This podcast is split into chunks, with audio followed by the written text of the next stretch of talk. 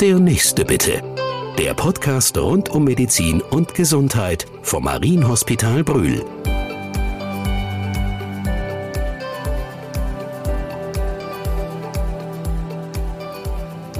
Herzlich willkommen in der GFU-Klinik Brühl, Marienhospital.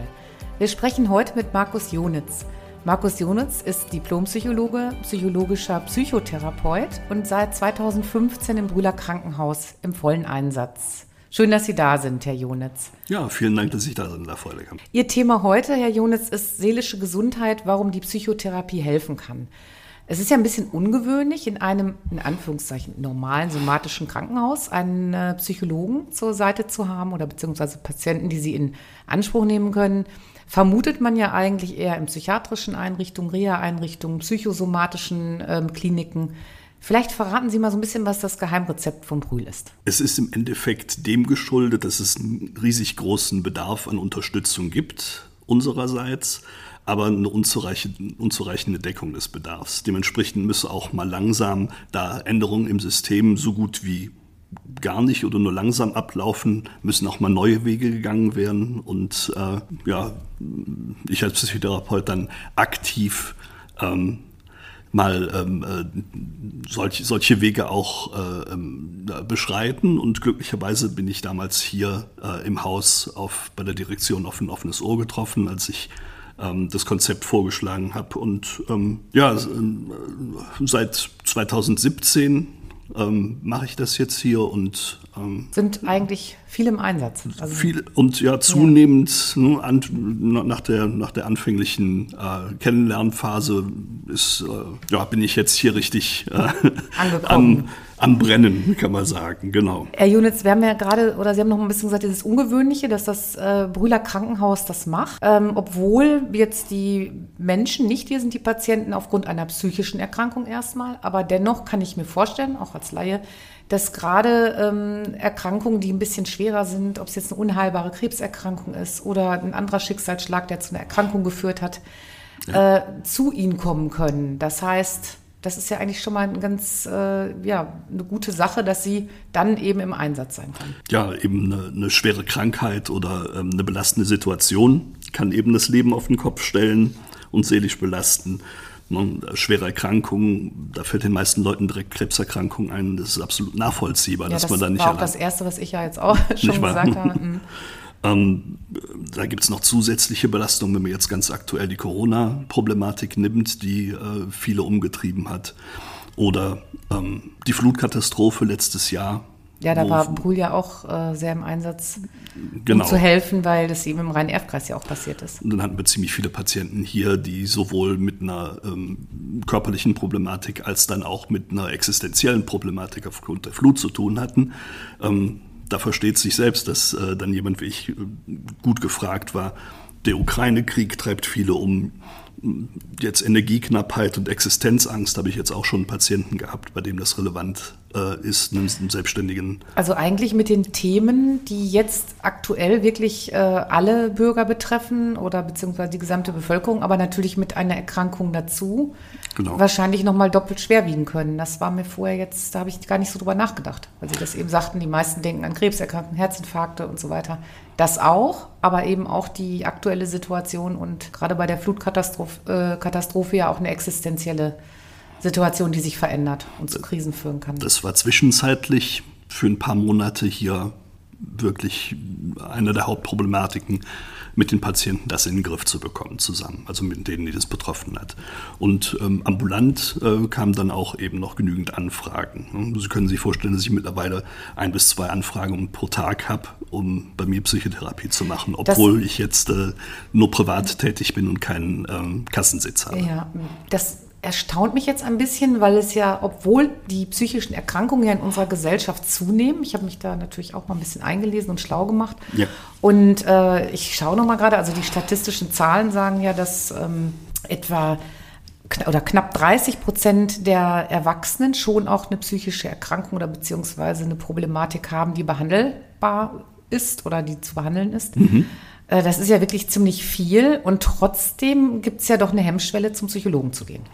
Genau. Ähm, es gibt sogar noch ein ziemlich großes Dunkelfeld, was gar nicht äh, erfasst worden ist. Also wenn ich mit meinen Patienten spreche, sage ich immer, es gibt etwa 50 Prozent der Menschen hier in Deutschland, die irgendwann mal in ihrem Leben so jemand für mich gebrauchen können. Und wenn man sich jetzt mal vorstellt, wenn man im Supermarkt in der Kasse steht und zählt dann ab, eins, zwei, eins, zwei, guckt sich die Leute an, glaubt man nicht, dass, die, dass es sich um so jemanden handeln könnte, dass, dass äh, die Person mal in, in so eine Situation reingeraten kann. Aber warum tun wir uns damit so schwer? Gut, das, das sind teilweise geschichtliche Hintergründe. Ich beschränke mich mal auf, auf die, die entwicklungspsychologischen Erkenntnisse, die wir da haben, die jetzt auch schon seit 70 Jahren etwa gesichert sind. Ähm, je weiblicher und ähm, gebildeter, desto eher geht man zum Arzt, wenn es Probleme gibt. Und ähm, kombiniert mit der Erziehungsproblematik, die insbesondere bei uns Männern früher so gewesen ist, dass man seinen Mann stehen musste, dass Indianer nicht weinen. Äh, man hat ganz früh eben äh, zu verstehen bekommen, bestimmte Gefühle lässt du nicht zu. Hm? Du musst ähm, aushalten, durchhalten. Aber die Männer werden jetzt offener, insgesamt in der Bevölkerung auch. Und ähm, ja, dementsprechend sind die, ähm, die äh, psychischen Probleme auch äh, in den Statistiken der Krankenkasse massiv im Vormarsch und haben, glaube ich, auch die Rückenproblematiken schon überholt, wenn ich mich. Ja, und leider gibt es immer noch zu wenig äh, Plätze für Menschen, die äh, Hilfe brauchen. Also man muss ja relativ lange teilweise warten, wenn man äh, zum Psychotherapeuten will. Aber kommen wir noch mal so ein bisschen zurück zu Ihrer Arbeit in ja. der Praxis hier oder beziehungsweise in der Klinik, in der praktischen Arbeit. Mhm. Ähm, wenn jetzt die Menschen, Sie haben das ja aufgezählt, wer alles zu Ihnen kommen, wie vielschichtig das auch ist, wenn die Menschen jetzt zu Ihnen kommen, ähm, was ist Ihnen wichtig in einem Gespräch? Wie können wir uns das vorstellen? Was ist so Ihr Ansatz? Wie können Sie Zugang bekommen zu einem Patienten? Das Beste ist natürlich, dass man transparent, offen und ehrlich miteinander umgeht. 50 Prozent, also die halbe Miete, ist im Endeffekt die Beziehung die man aufbaut zum, zum äh, entsprechenden Patienten. Und ich bin eben abhängig davon, dass der Patient mir auch offen gegenübertritt und mir alles erzählt. Also auch wir haben nicht gelernt, in der ganzen Zeit hinter die Stirn zu schauen. Wir sind abhängig davon, was wir äh, erzählt bekommen. Viele äh, halten aber auch eine ganze Weile noch sich zurück ähm, zu äußern, weil sie eben, weil es da einen Schamaspekt gibt, können sich auch ihrer Brücken Familie. Bauen? Bitte? Entschuldigung, ich habe gerade gedacht, können Sie dann Brücken bauen? Also, dass Sie den Patienten praktisch durch Ihre Ausbildung und durch Ihre langjährige Erfahrung, die Sie ja auch schon mittlerweile haben, so Brücken bauen, dass man eben schneller zu dem Kern kommt, zu dem Problem. Was ist eigentlich das Belastende? Und dann auch leichter vielleicht in diese Lösungsansätze zu gehen. Sie haben ja gesagt, die Beziehung ist erstmal das, Fund, das Fundament. Der Patient muss natürlich das Vertrauen haben, dass man ihm dabei auch helfen kann, was, was ihm da bevorsteht. Also was, äh, welches Problem er da hat. Für, für viele ist es ein, oder scheint es eine äh, unüberwindbare Hürde zu sein. Und ähm, das sind dann solche Gespräche, die wir dann führen, den Patienten davon zu überzeugen, dass ähm, die Befürchtungen äh, nicht derart ähm, schwer sind, wie äh, sie die erwarten, sondern dass man eben, wenn man sich nur gezielt darauf vorbereitet und äh, ruhig und besonnen zusammenarbeitet, dass man das alles bewältigen kann. Ähm, zaubern können wir auch nicht. Ne? Also Heilung, so ein Wort, äh, äh, nehmen wir nicht in den Mund, mhm. ne? aber wenn man äh, zusammenarbeitet, kann man sehr, sehr viel erreichen. Und das ist, ich stelle mir vor, wenn der Patient einige Wochen jetzt hier ist, aufgrund einer körperlichen, in erster Linie einer körperlichen Erkrankung, Sie können ja auch jetzt nicht in zwei, drei Wochen jemanden so unterstützen, dass das Problem, das seelische Problem vielleicht weg ist. Ähm, beraten Sie dann auch so, dass Sie sagen, eine Nachbehandlung wäre noch ganz wichtig, dass man vielleicht guckt oder auch nochmal einen Therapeuten in der Stadt, in dem Ortsteil, wo man wohnt, nochmal zu gucken, weil Sie ja doch für die Patienten hier im Krankenhaus auch in erster Linie ja. Ansprechpartner sind. Wird das in Anspruch genommen?